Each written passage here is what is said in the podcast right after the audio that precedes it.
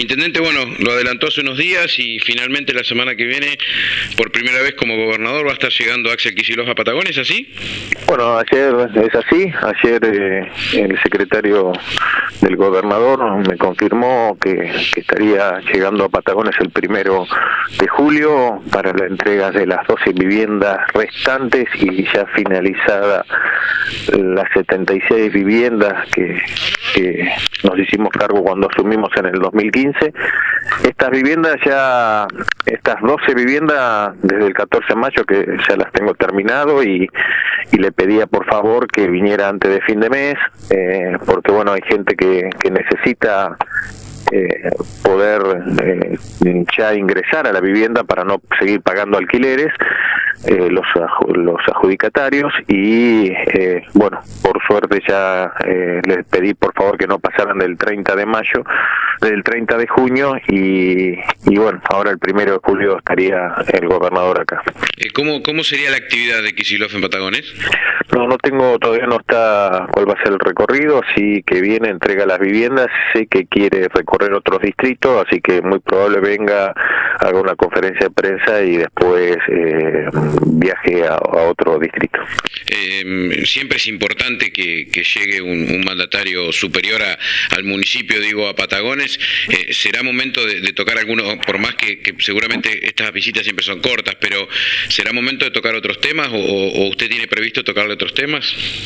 Eh, yo creo que la visita de un gobernador es bienvenida siempre.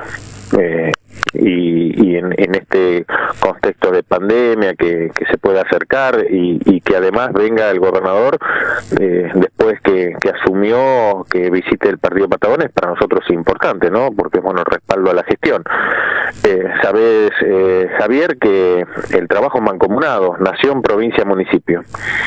Y en ese sentido el gobernador ha hecho anuncios importantes no con, con la planta de líquidos locales la cisterna de dos millones de litros, ahora 50 viviendas para nuevas de, que va a ejecutar la provincia, de las cuales 26 ya licitamos ayer. Eh, la, la, reactivación de las 53 viviendas que teníamos paralizadas, porque bueno, ahí teníamos eh, inconvenientes para, para algunos certificados porque no, no se pagaron y después la, la empresa no quiso seguir más, pero bueno, con un esfuerzo nuestro y de la provincia la volvimos a poner en marcha. Eh, el tema de la reactivación del Instituto de Formación Docente número 25 es algo que también me interesa mucho y que lo vengo reclamando a la ministra de Educación, entonces también es importante eh, poder reactivar eso, así que siempre eh, es importante que venga, que recorra y, y, que, que, pueda ver la realidad que tenemos eh, en este en este partido. Intendente, lo cambio de tema, sé que, que, tiene una agenda compleja hoy a la mañana. ¿Cómo está la cuestión salud? Porque los, hay un grupo de, de, enfermeros, de trabajadores de salud en general, autoconvocados que, que no están de acuerdo con, el, con, lo que se coordina o, se acordó, mejor dicho, con los gremios. Eh, sabemos también que ustedes están reuniéndose para tratar de dar otra otra alternativa. ¿Cuál es la realidad hoy? La realidad hoy es que el hospital eh, sigue funcionando, que eh, uno entiende el reclamo porque hay una realidad que, es que la inflación nos golpea fuerte y ante esa inflación, por más esfuerzo que haga el Estado municipal, nunca alcanza los sueldos. Nosotros eh, cerramos, no cerramos, cerramos una paritaria hasta hasta octubre eh, que fue del 35% al básico más un 35% de bonificaciones. Después del reclamo que han hecho eh, algunos autoconvocados, los he recibido en el despacho, me habían planteado algunos temas de aumento de bonificaciones, reemplazo de, de horas o reemplazo sí, de horas y, y también he dado respuestas.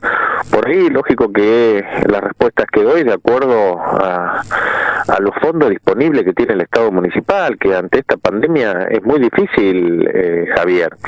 Por ahí se plantea que muchos enfermeros eh, dejaron el hospital para buscar mejores eh, mejores salarios eh, a un hospital provincial, a una clínica privada, donde el Estado municipal no puede competir. El Estado municipal vive de los recursos genuinos y, de la de la coparticipación que recibe del Estado provincial y ante esta pandemia esos recursos han caído bastante. Entonces, no, no es solamente el tema de, de, poder disponer de más fondos cuando esta pandemia azota y ha azotado en todos los niveles.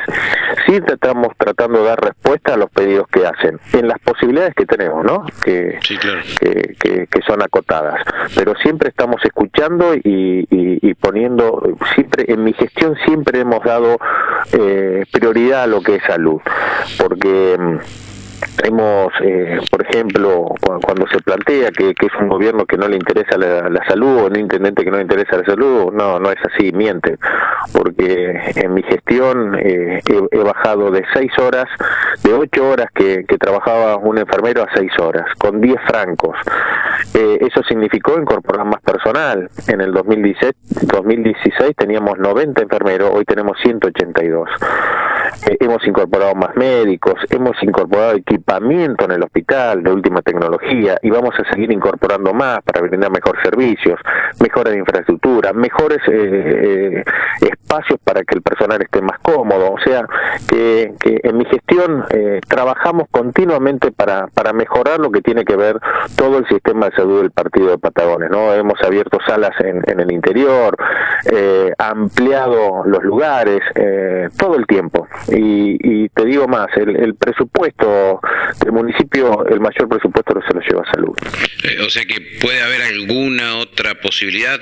Alguna otra posibilidad va a haber porque ayer los gremios también, preocupados por la inflación, nos, hicieron una propuesta que la estamos analizando y eh, ver que, cómo podemos avanzar con eso. Intendente, como siempre, muchas gracias. ¿eh? No, gracias a vos, Javier, y saludo a toda la audiencia.